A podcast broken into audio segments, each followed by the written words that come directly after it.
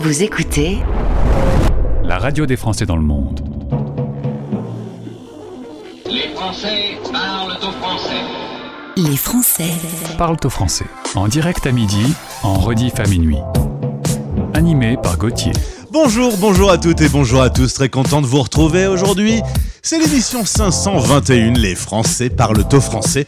Voici une émission qui relie les Français à travers le monde sur la radio qui aime les expatriés. Vous êtes plus de 3 millions à vivre l'aventure et j'espère que vous êtes plus de 3 millions à nous écouter.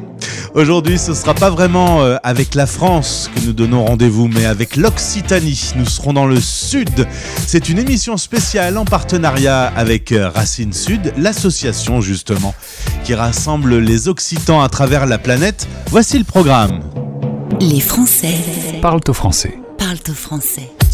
On va faire avec Emmanuel Darras qui s'occupe de Racine Sud un petit point sur le prix de l'expatriation qui a été remis fin décembre à Montpellier. Il y a 10 lauréats. Les 10 lauréats, les 10 lauréats, c'est pas facile à dire, vont s'exprimer sur notre antenne, vont présenter leur parcours et vont nous dire pourquoi ils ont gagné leur prix. Justement, on enchaînera avec euh, Marie. Marie, elle, elle est donc de Montpellier. Elle voulait lier sa passion pour les voyages et pour l'événementiel. Elle a donc eu une idée folle travailler sur 12 événements dans 12 pays à travers la planète. Son projet s'appelle Event World Tour et elle a gagné un prix chez Racine Sud. Ensuite, dans 40 minutes, rendez-vous avec Naïm El Chami. Il est libanais, il a fait ses études en Occitanie. Il travaille aujourd'hui dans le pétrole en Arabie Saoudite. L'occasion pour nous de faire un petit point sur le pétrole. Allons-nous manquer de pétrole? Restez avec nous, c'est parti. Écoutez notre pépite. La nouveauté du jour.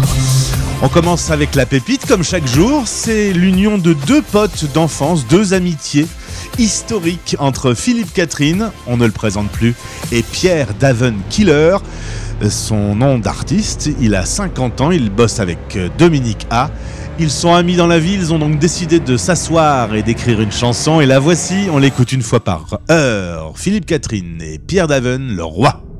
Je chantais Sorry Angel, j'avais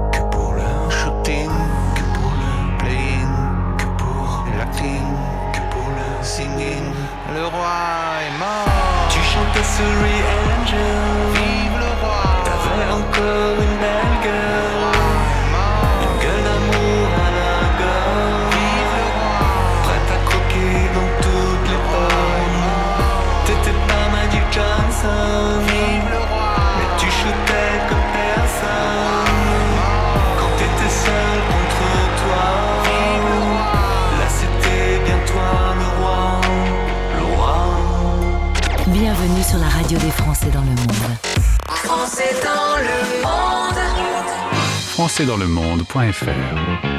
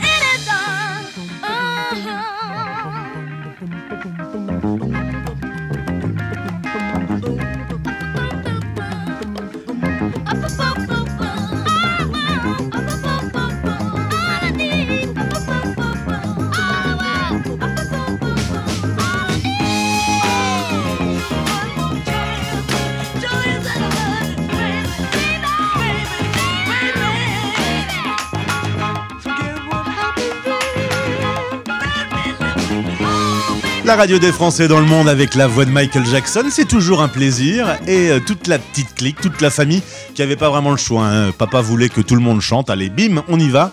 Euh, ils avaient 3 ans, 2 ans, 6 mois et 4 jours quand ils étaient déjà sur scène. The Jackson 5 avec I Want Your Back. Allez hop, direction le sud. Un Occitan dans le monde en partenariat avec Racine Sud. sur la radio des Français dans le monde. Voilà un partenaire que j'aime beaucoup parce que c'est toujours agréable de parler avec des gens qui ont le soleil dans la voix et parce que c'est l'occasion pour moi de retrouver Emmanuel. Bonjour Emmanuel Darras. Est-ce que j'ai levé le bon bouton? Je suis pas sûr. Bonjour Emmanuel. Je ne sais pas où tu es. Alors attendez, ne quittez pas, on va faire de la radio en direct. euh, euh, appel vocal en cours. Pourquoi je ne t'entends pas, Emmanuel Allô, allô On va faire autrement. Ne vous inquiétez pas, nous avons une solution à tout. Nous sommes sur une radio suréquipée. On va recommencer en passant par un autre canal. Ça aurait dû marcher, hein, franchement. C'est du direct, hein c'est la preuve que l'émission euh, qu'on annonce tous les jours en direct est en direct. Allô? Ah, Emmanuel, écoute, j'ai- essayé euh, par un, un- un billet, ça n'a pas fonctionné, j'en ai choisi un autre. Bonjour et bienvenue, Là, tu Emmanuel. m'entends? Oui, je t'entends parfaitement. Bonjour Gauthier. Tu es en Bon, direct. bah, c'est la magie du direct, oui. voilà, c'était pour prouver aux auditeurs qu'on était en direct. Euh, bonne année D'accord. Bah, bonne année, bonne année à tous les auditeurs aussi. Une belle année ensoleillée, en tout cas, Montpellier. Un petit froid sec, mais un beau soleil. Bon, je te- tu veux que je te donne le temps de l'île où se trouvent nos studios? Devine. Oui. Euh, pluie. Bah oui, il pleut. il pleut et il fait tout gris. Euh, on va rappeler euh, à nos auditeurs ce qu'est Racine Sud en, en un mot. On est partenaire depuis plus d'un an, j'en suis très heureux. L'occasion pour moi de rencontrer des Occitans dans le monde. Voilà, bah. Racine Sud fédère depuis 15 ans les Occitans de cœur ou d'adoption euh, qui ont étudié, qui sont nés à, dans le, territoire occitanie et qui sont aujourd'hui installés à l'étranger. Et chaque année, vous organisez le prix de l'expatriation qui a eu lieu euh, cette année en partenariat avec euh, votre radio. Euh, il y a eu 10 Tout à fait. lauréats. C'était fin décembre, c'était à Montpellier. Tu peux me parler un peu de cet événement? Alors, tu avais communiqué sur la radio pour le concours, le lancement du concours. Donc aujourd'hui, on a pu présenter euh, le 7 décembre à un jury de 25 personnes, euh, 20 jolis dossiers. Et puis, euh, on a récompensé euh, 10 lauréats qui sont montés sur le podium euh, le 22 décembre au musée Fabre, euh, en présence de la vice-présidente des relations internationales de la métropole de Montpellier, Claire, Claire Ah. Hart. Classe. Et c'était un moment plein d'émotions, euh, très joyeux, deux jours avant Noël, de récompenser ces petites pépites qui réussissent à l'international. Donc euh, dix jolis lauréats dans des catégories très différentes, avec des âges très différents, de 24 à 53 ans, et, euh, et, et partout dans le monde. Donc les auditeurs vont les découvrir, je crois, chez, sur ta radio dans les jours qui viennent. Absolument, parce que dans le cadre de notre partenariat, on s'est dit euh, 10 lauréats, c'est donc 10 belles histoires à raconter et on aime raconter de belles histoires. Du coup, on va tous les rencontrer. Aujourd'hui, ce sera euh, Marie qui a eu un projet fou événementiel de 12 événements dans 12 pays dans le monde. Et puis, on retrouvera également une mention spéciale euh, attribuée à Naïm El Chami qui a travaillé euh, dans la faculté de droit de Montpellier et qui va nous parler du pétrole. J'ai pris une sacrée leçon de pétrole, hein, ça a été enregistré il y a quelques heures. Euh, Et qui, et qui est en train, ça c'est un, un scoop pour les auditeurs, de rédiger le premier code civil d'Arabie Saoudite, puisque tu sais que c'est un pays qui est quand même contrôlé par euh, la religion, et aujourd'hui il est sur la rédaction d'un code civil révolutionnaire. J'avoue que j'avais l'impression d'être en, en- en conversation avec quelqu'un qui avait beaucoup, beaucoup, beaucoup de bagages. C'est ça la faculté de droit de Montpellier, Eh ben parcours voilà. d'excellence. Et bim, Ouais. vive Montpellier. Euh, on rencontrera également des gens qui sont déjà passés sur notre antenne parce que, bah, évidemment, avec euh, 1800 interviews, un certain nombre sont déjà venus au micro, mais je retrouverai avec plaisir Maïtena ou encore euh, Nathalie qui vit euh, à Los Angeles et qui est artiste. Euh, certains Ouais. étaient présents, d'autres étaient en visio du coup. Et c'est ça, c'est le problème du prix de l'expatriation. On essaye de faire toujours ça très proche de Noël parce que les expats rentrent pour les fêtes. Mais cette année, euh, sur 10, il y en avait que 4 qui étaient en, en présentiel. Et ouais. Et puis euh, chaque, ch- les autres nous avaient envoyé une petite vidéo, mais c'était assez sympathique parce que euh, on, on, est pas, on a vu la neige au Canada, on a vu le soleil en Australie, Mhm. on a vu, euh, on a vu des aussi le soleil en Arabie Saoudite. Enfin, on a, on a quand même pu voyager au travers leurs petites vidéos. Donc, donc c'était, c'était quand même sympathique. Et le, voilà, le voyage continue en écoutant la radio des Français dans le monde. Deux interviews aujourd'hui et puis les autres reviendront dans les prochains jours et prochaines semaines. Euh, Emmanuel, merci encore pour ce joli partenariat qui me permet de rencontrer des gens incroyables. Merci beaucoup Gauthier, vous allez vous régaler avec euh, ces auditions. On va écouter euh, Nino Ferrer, Le Sud. Comme ça, j'aurai un peu l'impression qu'il fera plus chaud dans le studio. Ça te va? En plus, le con, c'est que toi, t'es pas d'Occitanie. Hein. T'es parisienne d'origine. Voici Nino Ferrer sur la radio des Français dans le monde. Une belle chanson. C'est un endroit qui ressemble à la Louisiane, à l'Italie. Il y a du linge étendu sur la terrasse, et c'est joli.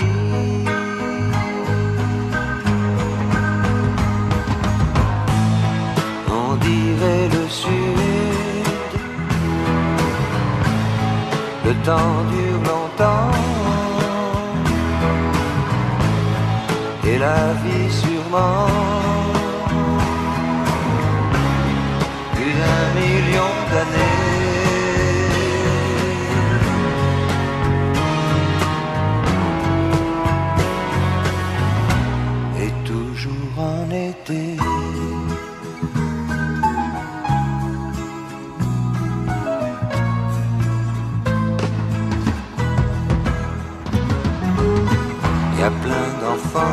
qui se roule sur la pelouse. Y a plein de chiens, y a même un chat, une tortue, des poissons rouges. Il ne manque rien.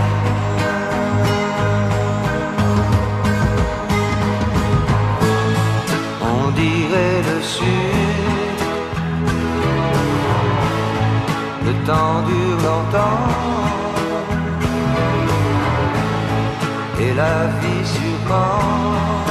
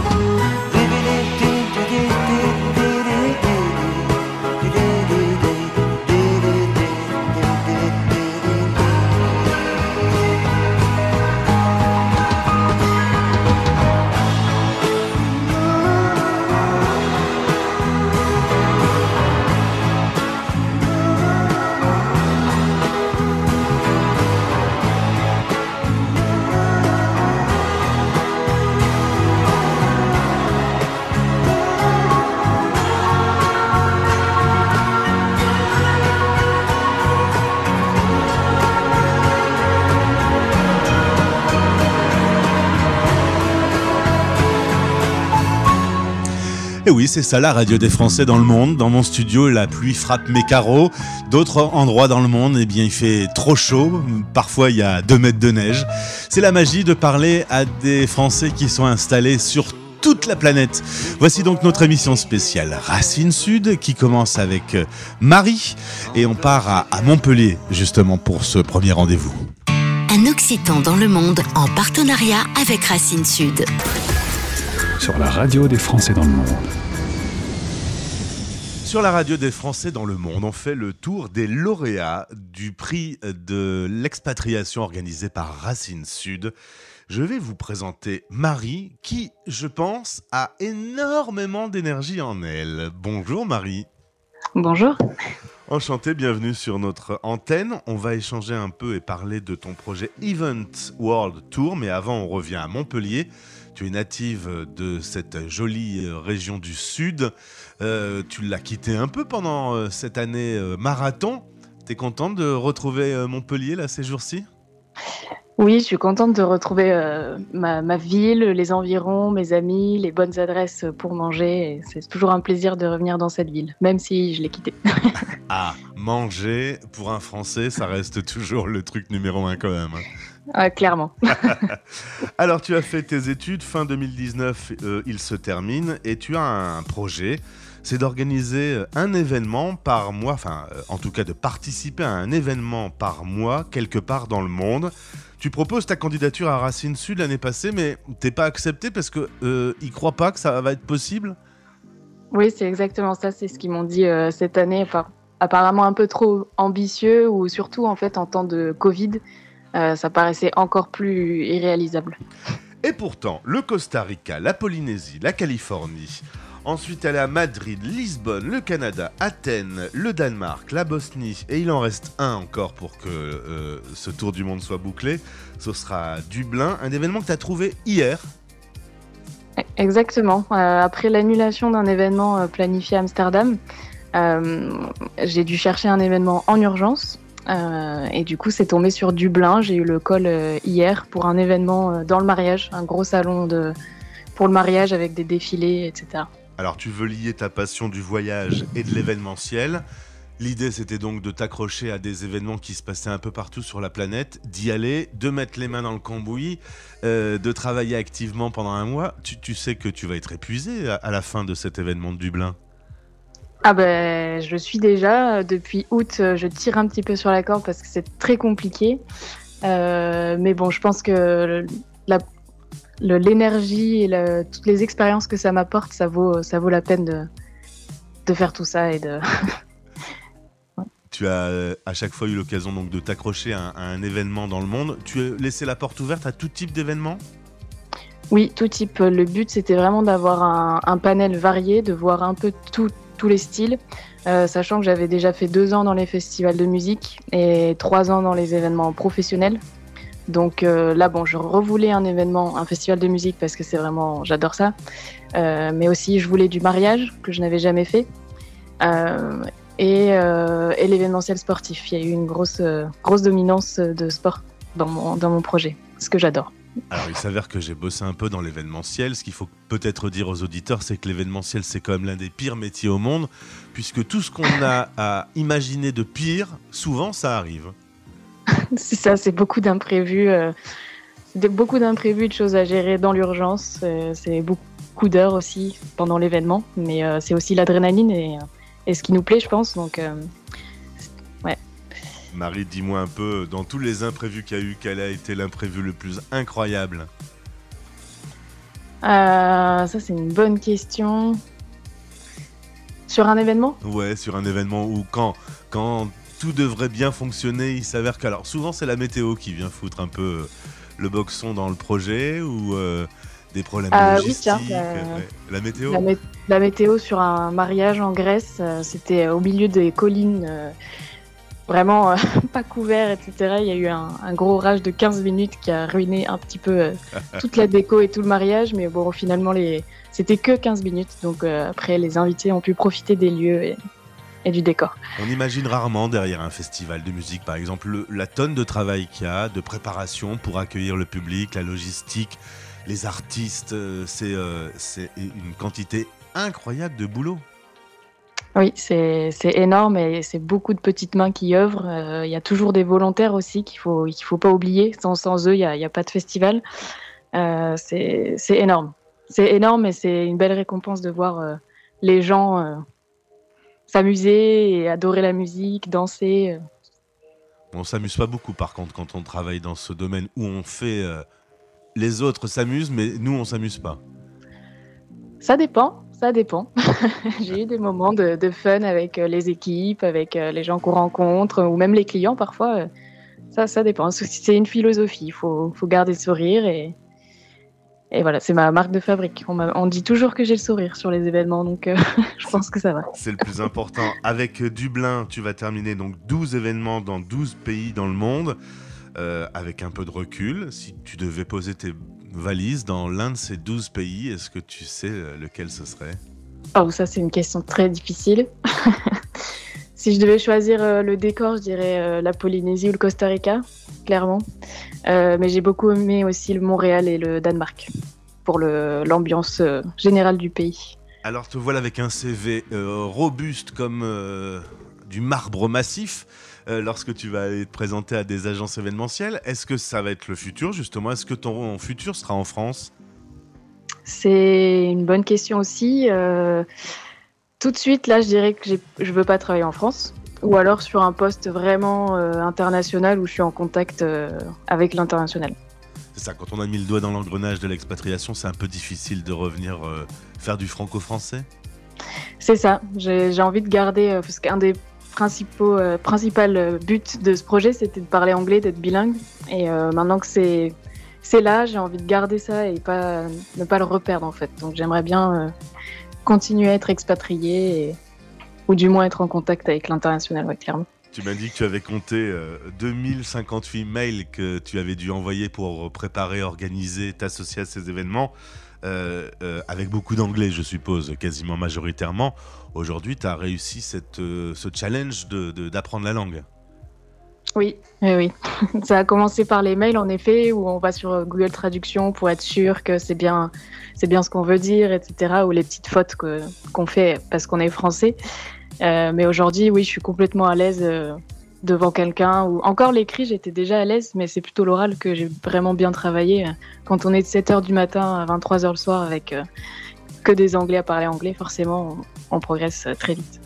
Marie, tu m'as dit qu'il y avait deux événements qui pouvaient arriver dans ta vie prochainement. Alors, à, à Paris, il y a les JO hein, qui se préparent, qui arrivent à toute vitesse, mais c'est quand même très international aussi. Tu serais tenté par cette aventure de rejoindre l'organisation?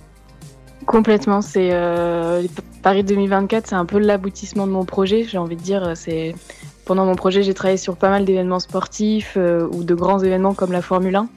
Donc, euh, ouais, les JO, j'aimerais bien les rejoindre. Maintenant, euh, Paris, c'est vraiment pas la ville qui, qui m'attire et c'est ce qui me freine un petit peu, malheureusement.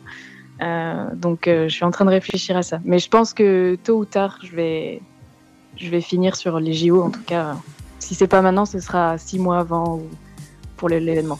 En tout cas, il y a un autre projet également, c'est de prendre ton sac à dos et d'aller te promener en Indonésie, en Asie. C'est une, une partie du monde que tu as envie de découvrir un peu plus? Complètement, complètement. Euh, j'ai été en Thaïlande et j'ai fait trois mois en Chine aussi.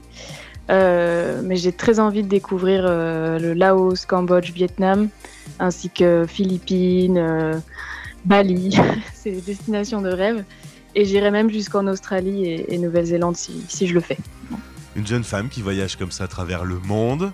Euh, Est-ce que de temps en temps, euh, on a sur l'antenne de la radio l'expression des gros lourds que l'on peut croiser sur son chemin? Est-ce que tu en as croisé?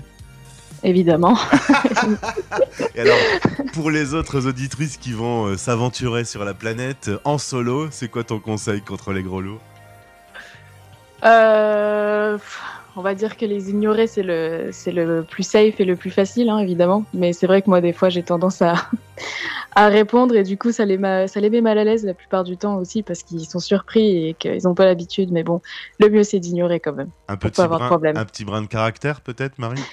Ah, Peut-être un peu. Je, je suis bélier, donc euh, Dernière chose, tu as donc raflé la mention spéciale du jury. Quand euh, l'organisation de Racine Sud t'a contacté, t'as dit Ah, bah voilà, c'était mérité. c'était quoi ta réaction?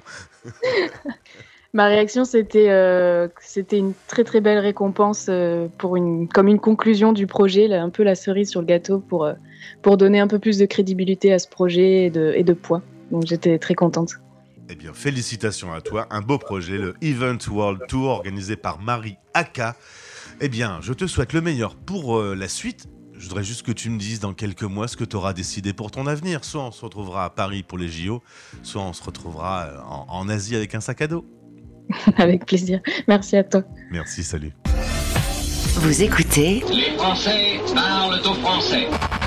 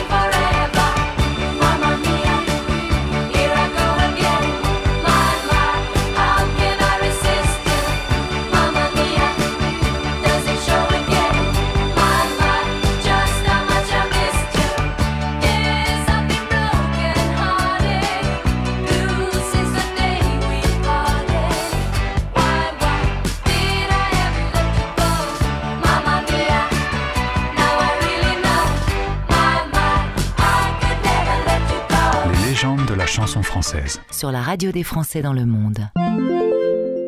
L'essence de la musique.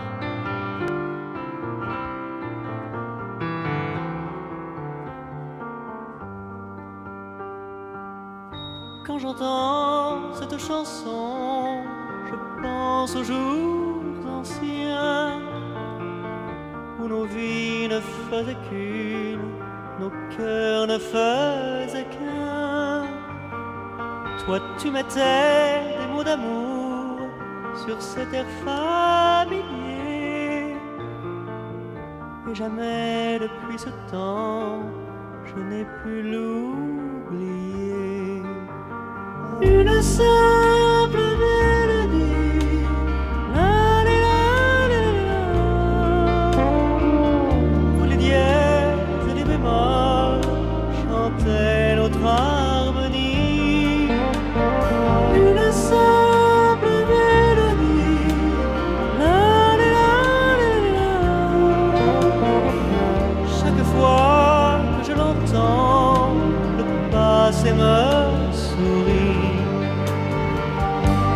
soir, tu es parti pour une autre musique, me laissant sur une note amère et nostalgique. Et si le temps a effacé tes traits dans ma mémoire, elle est restée la chanson qui disait notre histoire. Une simple mélodie. La, la, la. Me rappelle quand je l'entends l'amour qu'on nous a pris. Une simple mélodie.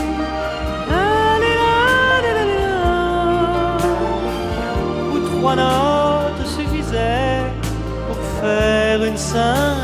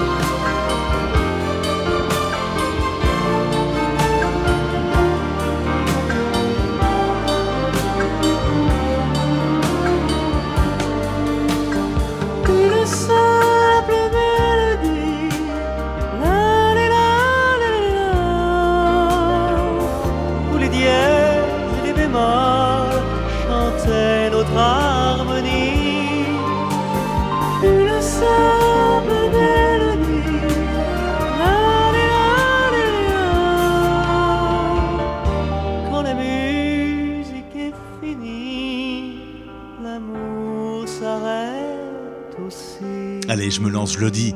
C'est le plus grand mélodiste français. Il a écrit des chansons, des mélodies incroyables. Michel Polnareff.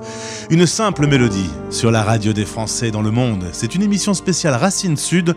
On retrouve les lauréats du nouveau prix de l'expatriation qui a été remis fin décembre. Direction tout de suite euh, l'Arabie Saoudite. Un Occitan dans le monde en partenariat avec Racine Sud. Sur la radio des Français dans le monde. Grâce à la radio des Français dans le monde, je maîtrise de mieux en mieux tous les domaines. Cette fois-ci, je vais me spécialiser dans le pétrole, mesdames et messieurs. On accueille mon invité du jour, Naïm El Chami. Bonjour Naïm et bienvenue sur la radio. Bonjour Gauthier, vous allez bien? Bah, très bien, merci beaucoup. Tu es libanais. Aujourd'hui, tu travailles en Arabie Saoudite et en 2006-2008, donc pendant plus de deux ans, tu as été euh, en France à la faculté Master de droit commercial international à Montpellier, ce qui nous ramène à Racine Sud. On va en parler dans un instant. Quel souvenir tu as de ton passage en France? Ah, bah, beaucoup de, souvenirs vraiment qui sont toujours bien préservés dans, mon esprit. Alors, j'ai joint la faculté de droit de Montpellier en octobre 2006 et j'ai été admis dans le master professionnel droit du commerce international dirigé par le professeur Pierre Mousseron. Et c'est un master vraiment dédié à l'international avec des intervenants, euh, européens, français, mais aussi des, des anglo-saxons, qui sont tous des praticiens du droit du commerce international. Il m'a vraiment ouvert la porte euh, de l'emploi dans, dans le monde des affaires. Et donc, j'ai travaillé ensuite pendant un an dans un cabinet qui pratique euh, le droit des affaires internationales à Paris. Et en fin 2008, j'ai quitté la France pour travailler en Arabie Saoudite, soit dans des cabinets d'avocats, et actuellement, euh, depuis 2000 fin 2015, je suis euh, directeur juridique dans un grand groupe industriel euh, basé à Khobar, en Arabie Saoudite.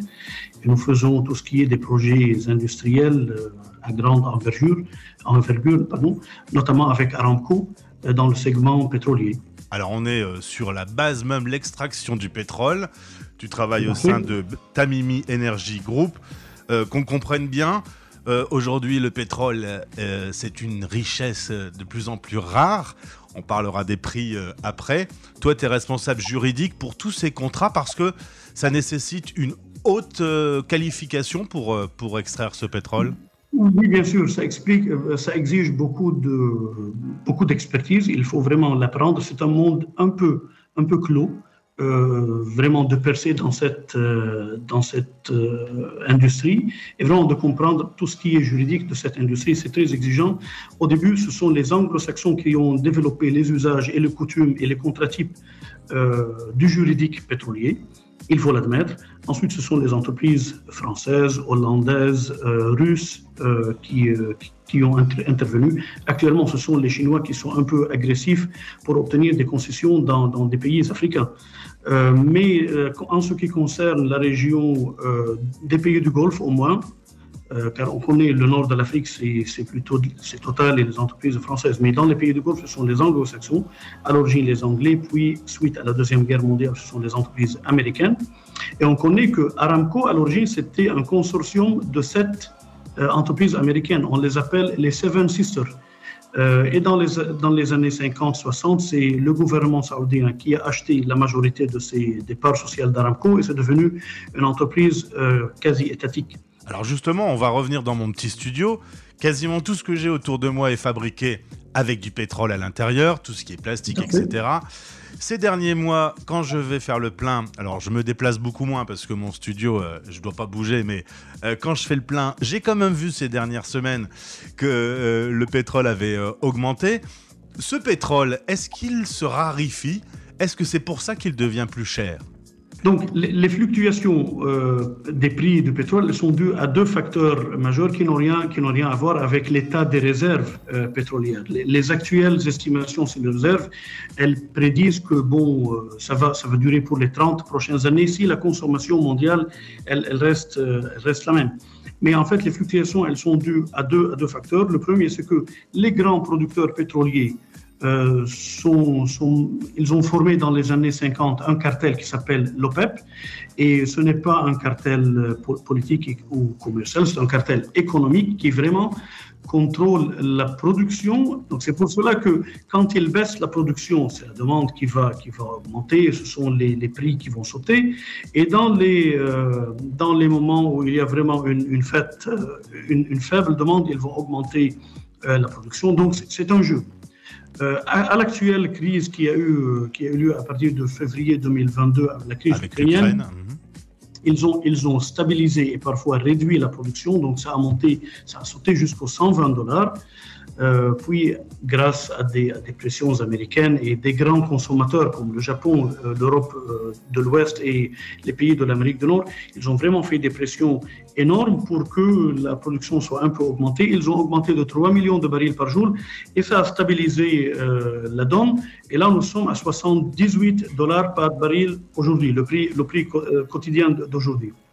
Le deuxième euh, facteur qui fait vraiment monter les prix, c'est l'émergence de la Chine et de l'Inde en tant que grands producteurs industriels mondiaux. Figurez-vous que dans ces deux pays où il y a presque 2 millions, euh, pardon, 2 milliards 500 millions de consommateurs, ils veulent tous des, véhicules, des, maisons, euh, des, frigos, des, climatiseurs. Ils, vont, vraiment euh, faire parvenir leur population à un niveau de taille moyenne et ça, ça implique une, consommation pétrolière Énorme. gigantesque. Énorme.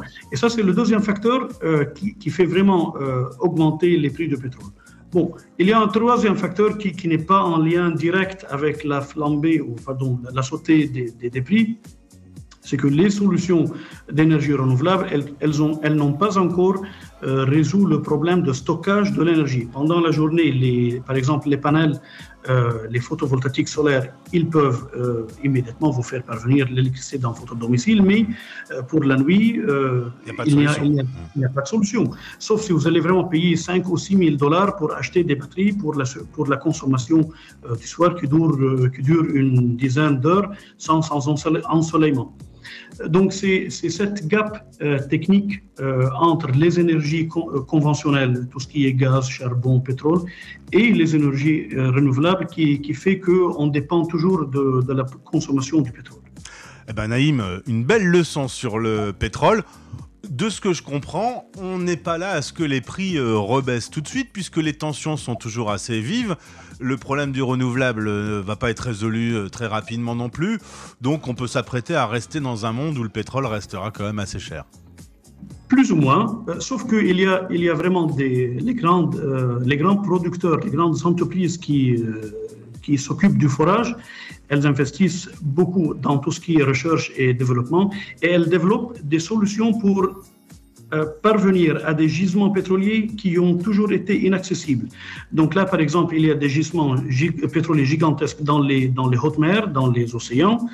Euh, il y a vraiment certainement un grand enjeu environnemental qui est associé à ces, à ces, ce genre d'exploitation, mais euh, on estime vraiment que au top des réserves actuelles, il y a des réserves plus énormes qui, n'ont pas été encore euh, captées ou dont on a toujours considéré comme inaccessibles, mais avec le développement des, techniques euh, de forage, elles, seront vraiment commercialisables euh, de façon relativement facile Euh, ce qui va contribuer à maintenir le coût énergétique dans, les actuelles limites. Bon, la, montée des prix euh, en Europe, elle est immédiatement ou directement associée à la, à la crise ukrainienne, mais le prix très raisonnable euh, du prix du pétrole, c'est entre 50 et 60 dollars. Et pour votre information et à nos auditeurs, tous les pays du Golfe et les grands producteurs, ils, euh, ils construisent, ils développent leur budget financier pour les, pour les années prochaines à un prix de pétrole de, de, de 40 à 45 dollars.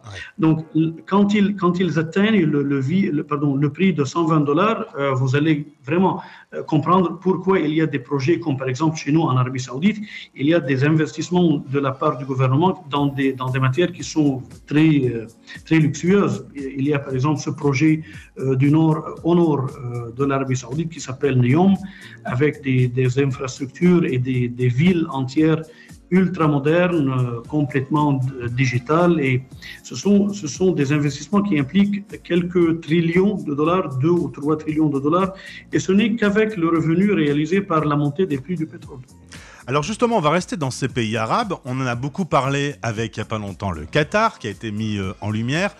Est-ce que toi qui connais l'Occident et qui connais bien les pays arabes, est-ce que tu penses que euh, les Français, par exemple, comprennent ces pays qui se développent? Est-ce que euh, tout ce qu'on a entendu sur le Qatar, euh, tu trouves que c'est juste ou tu, trouves que c'est un peu injuste? Bon, écoutez, je connais les deux cultures. Franchement, euh, la culture arabe et la culture française, il y a, il y a certainement une, certaine distance entre ces deux mondes, entre les deux mentalités. Ici, les gens, ils sont vraiment bons. Ils sont bons. L'homme normal dans, dans la rue, c'est un, un homme qui veut vivre dans le 21e siècle. Euh, ils sont des gens gays, festifs, ils aiment voyager, ils sont ouverts dans l'esprit.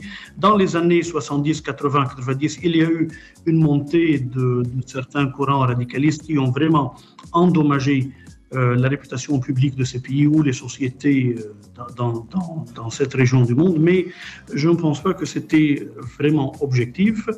Euh, de la part, par- euh, considérons par exemple la France vue par, euh, euh, par le monde arabe, vous savez, il y a, il y a des millions de, gens des pays du Golfe qui voyagent chaque année euh, vers la France, ils adorent Paris. Ce qu'ils adorent vraiment, c'est le savoir-faire et tout ce qui est vraiment très authentique en France.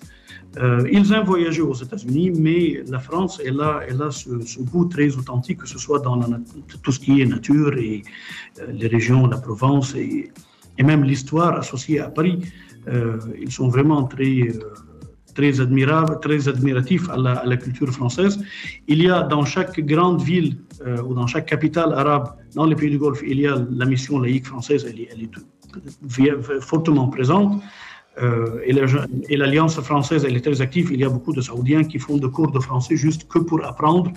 Et euh, par exemple, dans notre groupe, euh, nous avons un restaurant euh, uniquement français avec des chefs français qui fait de la, de la cuisine française. Bon, ce n'est pas comme exactement comme par exemple chez Angelina à Versailles, mais c'est très, très, authentique. Et donc les gens apprécient ce- l'art gastronomique français, la culture et les, grandes maisons d'édition françaises. Par exemple, je fais membre d'un club de lecture et je leur parle des grands écrivains français comme par exemple Erasme, Jean-Paul Sartre. Il y a, euh, depuis cinq ans, il y a cette, euh, ouverture euh, sociétale en Arabie Saoudite et on peut tout aborder, tout- toutes sortes de sujets. Donc c'est une ambiance médiatique un peu plus relâchée. Et les gens, euh, ils ont, ils ont vraiment soif de, de savoir la, pensée, la culture française. Ils sont très intéressés.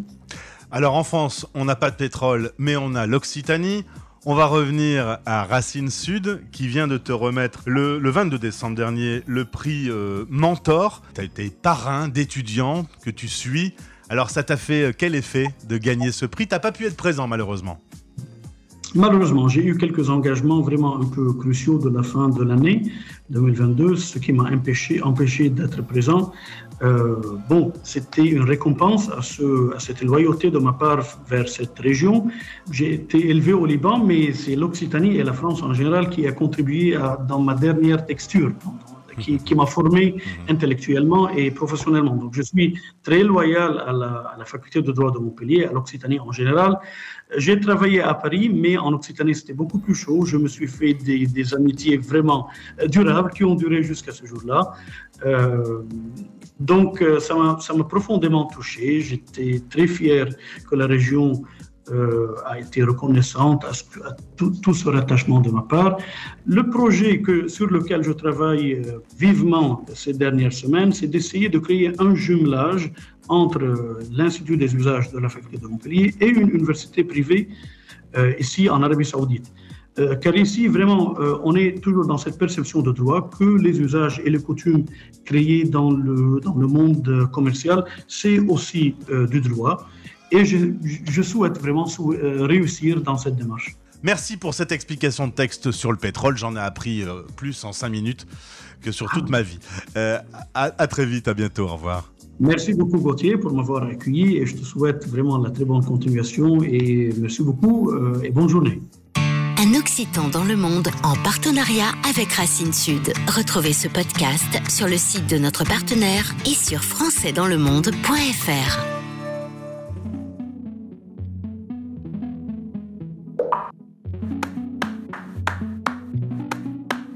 Before you came around, I was doing just fine. Usually, usually, usually, I don't pay no mind. And when it came down, I was looking in your eyes. Suddenly, suddenly, suddenly, I could feel it inside. I've got a fever, so can you check?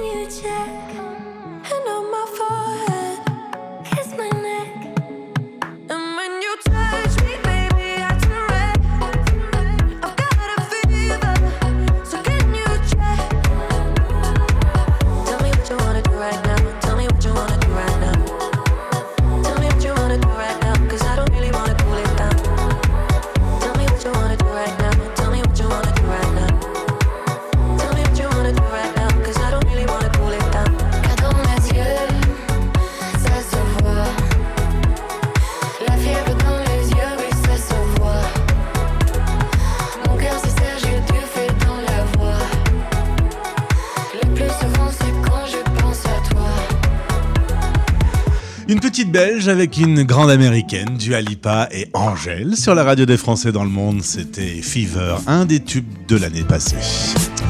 Ben voilà, on a appris plein de choses dans cette émission, hein On en sort beaucoup moins con.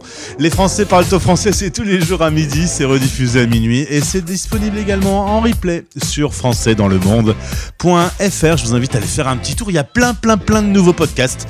Alors si vous voulez écouter des histoires passionnantes, c'est là-bas que ça se passe. françaisdanslemonde.fr. Je vous souhaite une belle journée, on se retrouve demain, demain mercredi à midi. Et bisous. C'était Les Français Parle au français. parlent au français. Radio, replay et podcast. Rendez-vous maintenant sur françaisdanslemonde.fr.